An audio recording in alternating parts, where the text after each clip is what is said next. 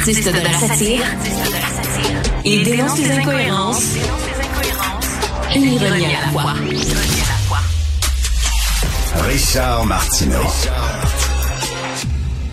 Alors, nous parlons du français avec Tania Lompré, doctorante et enseignante et consultante en francisation que vous connaissez bien.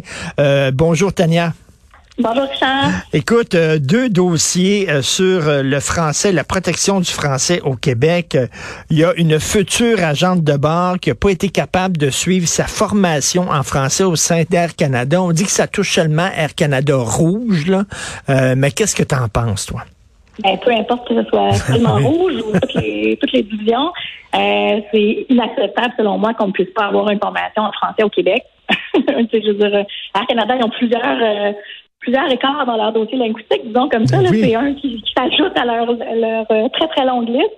Mais je trouve ça complètement aberrant qu'on puisse pas suivre une formation en français au Québec, ou du moins qu'on puisse pas avoir le, choix, qu'on puisse s'offrir en anglais au besoin, mais que la formation soit d'abord offerte dans la langue de la province. Je pense que ça, c'est... Euh, mais tu sais, Air Canada, c'est pas la première fois qu'on a, qu'ils ont de la ben difficulté, là, hein, avec, euh, à servir des gens. On peut dérouler un long, long rouleau de papier de toilette pour avoir toute leur, leur dédale linguistique, là mais mais c'est tout le temps l'affaire, tu sais, comme euh, nous autres, on, doit être bilingue, mais eux autres ont pas besoin d'être bilingues. Tu sais, est-ce que c'est vraiment un pays bilingue, le Canada, ou c'est un pays anglophone avec une petite ouverture envers le français? Oui, ben, je pense qu'on le voit dans de plus en plus de dossiers que c'est plutôt ça.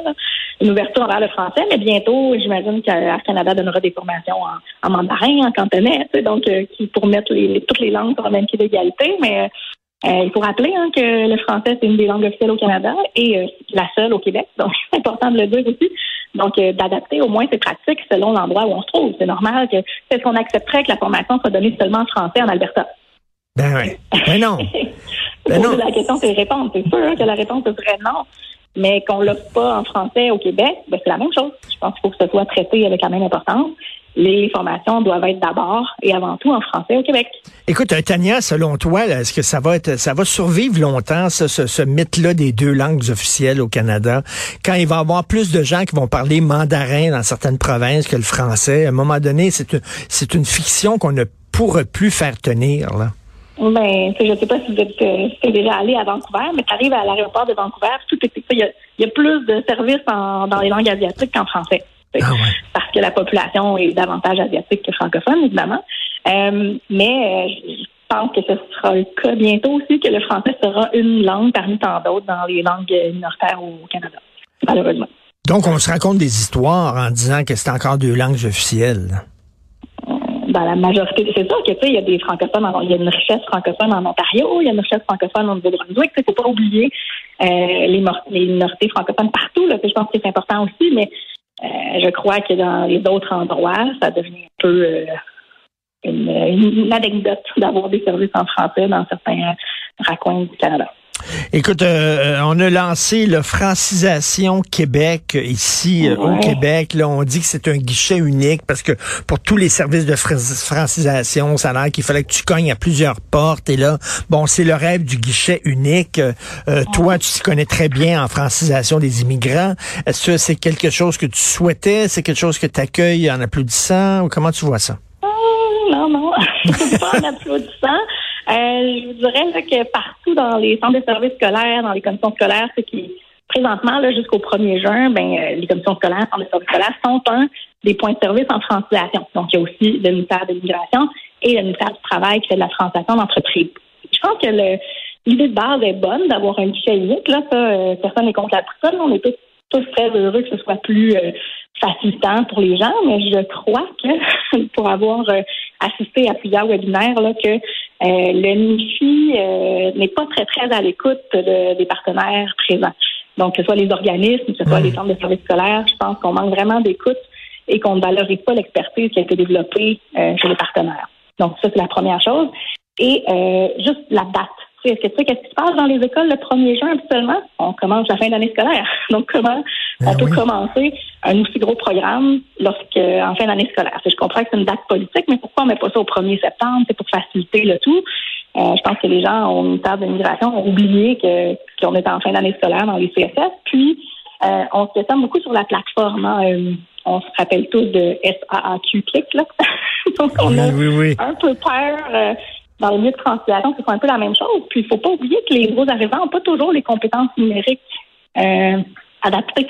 On les aide beaucoup, beaucoup en CSS, on les aide beaucoup en organisme pour ouvrir les documents.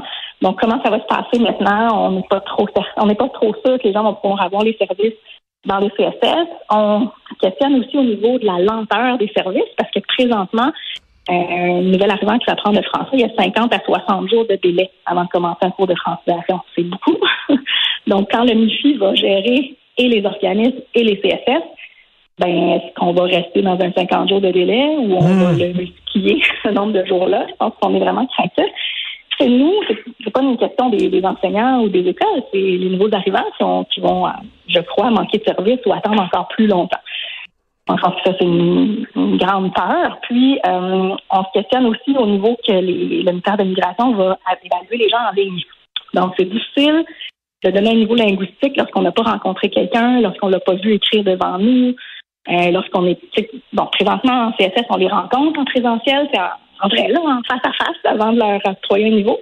Mais là, la plateforme va le faire en ligne. Donc, euh, on ne sait pas trop qu'est-ce que ça va donner? Donc, on s'inquiète euh, aussi, là. Donc, compétences numériques, euh, attente, maintien de la plateforme, accès aux cours, aide pour les compétences numériques. Donc, il y a beaucoup de choses qui nous inquiètent pour le terrain. Si tu as un autre gadget de la CAQ qui sont forts sur les gadgets à la maison des aînés, puis le panier bleu, puis des trucs comme ça, ils lancent des choses comme ça. Est-ce que c'est un autre gadget, là, cette francisation Québec? Là? Ça a l'air bien beau, tout ça, mais on a peur. Moi, sur le terrain, je peux parler de plein de directions d'école, plein d'enseignants, plein de conseillers pédagogiques qui ont beaucoup, beaucoup de craintes. Je pense qu'on peut tous laisser la chance au courant puis voir si ça peut donner quelque chose, mais on doute.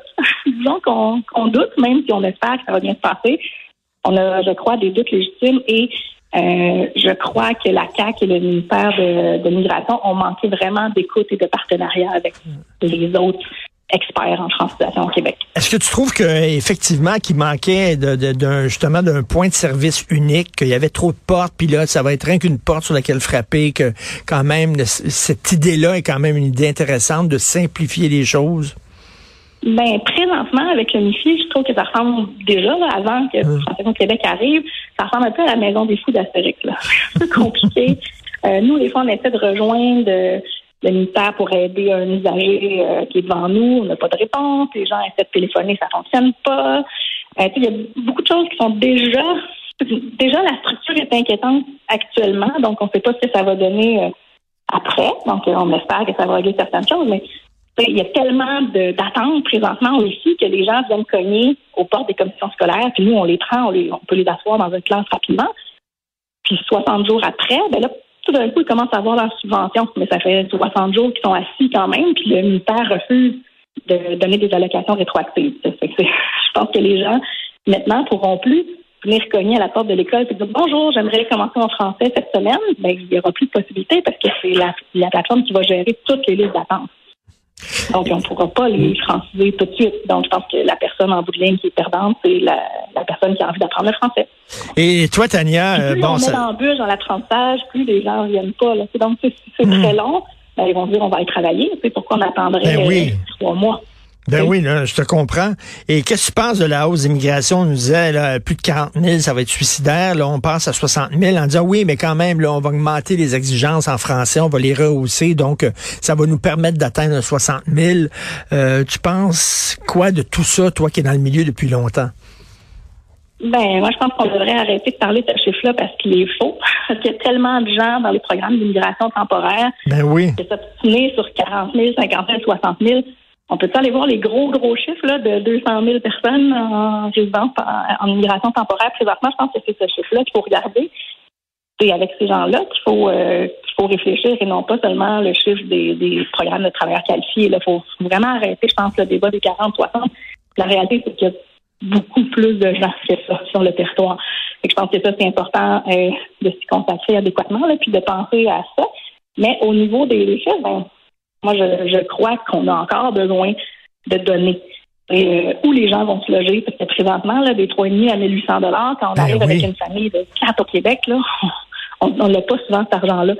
Euh, puis c'est difficile à trouver. Fait que, si on continue à augmenter, à augmenter, où les gens vont se loger, où les gens vont aller à l'école? Euh, des classes d'accueil de Montréal, là, ça, ça en a partout, mais on, on manque de locaux. Euh, même nous ici, en fréquentation des adultes, on manque de locaux depuis deux ans. Donc, je pense qu'il y a vraiment beaucoup de choses sur le terrain qu'il faut attacher. Est-ce que les gens sont capables de se loger? C'est pas un caprice, c'est un besoin euh, de base. Fait que C'est- c'est- je pense qu'il faut aller répondre à ces questions-là avant de continuer tout le temps à augmenter les. Puis plus, d'immigrants, ben c'est plus justement de pression sur le milieu du logement, puis c'est plus de gens qui ont besoin de services, puis c'est plus de gens, tu sais, c'est comme ça Mhm. règle pas le problème nécessairement, là, Tania.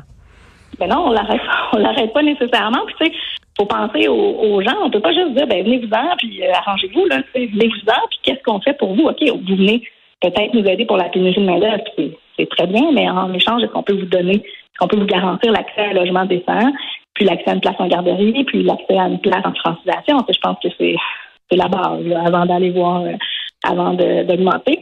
Puis au niveau des bassins francophones, ben, je suis aussi des, personnes sceptiques à cet égard-là. Euh, dans les données, on sait que les gens parlent de souvent les gens qui parlent espagnol, portugais, catalan, italien, c'est les gens qui ont une langue proche apprennent rapidement puis vont souvent euh, balancer du côté francophone. Donc, je Mm. pense qu'il faut aller voir aussi euh, les bassins italiens, portugais, tout ça. Donc, il y a des gens qui sont euh, qui ont des langues apparentées, là, qui ont une langue plus facile. Alors que la personne qui arrive d'Inde, par exemple, c'est sûr que c'est plus complexe à prendre la langue.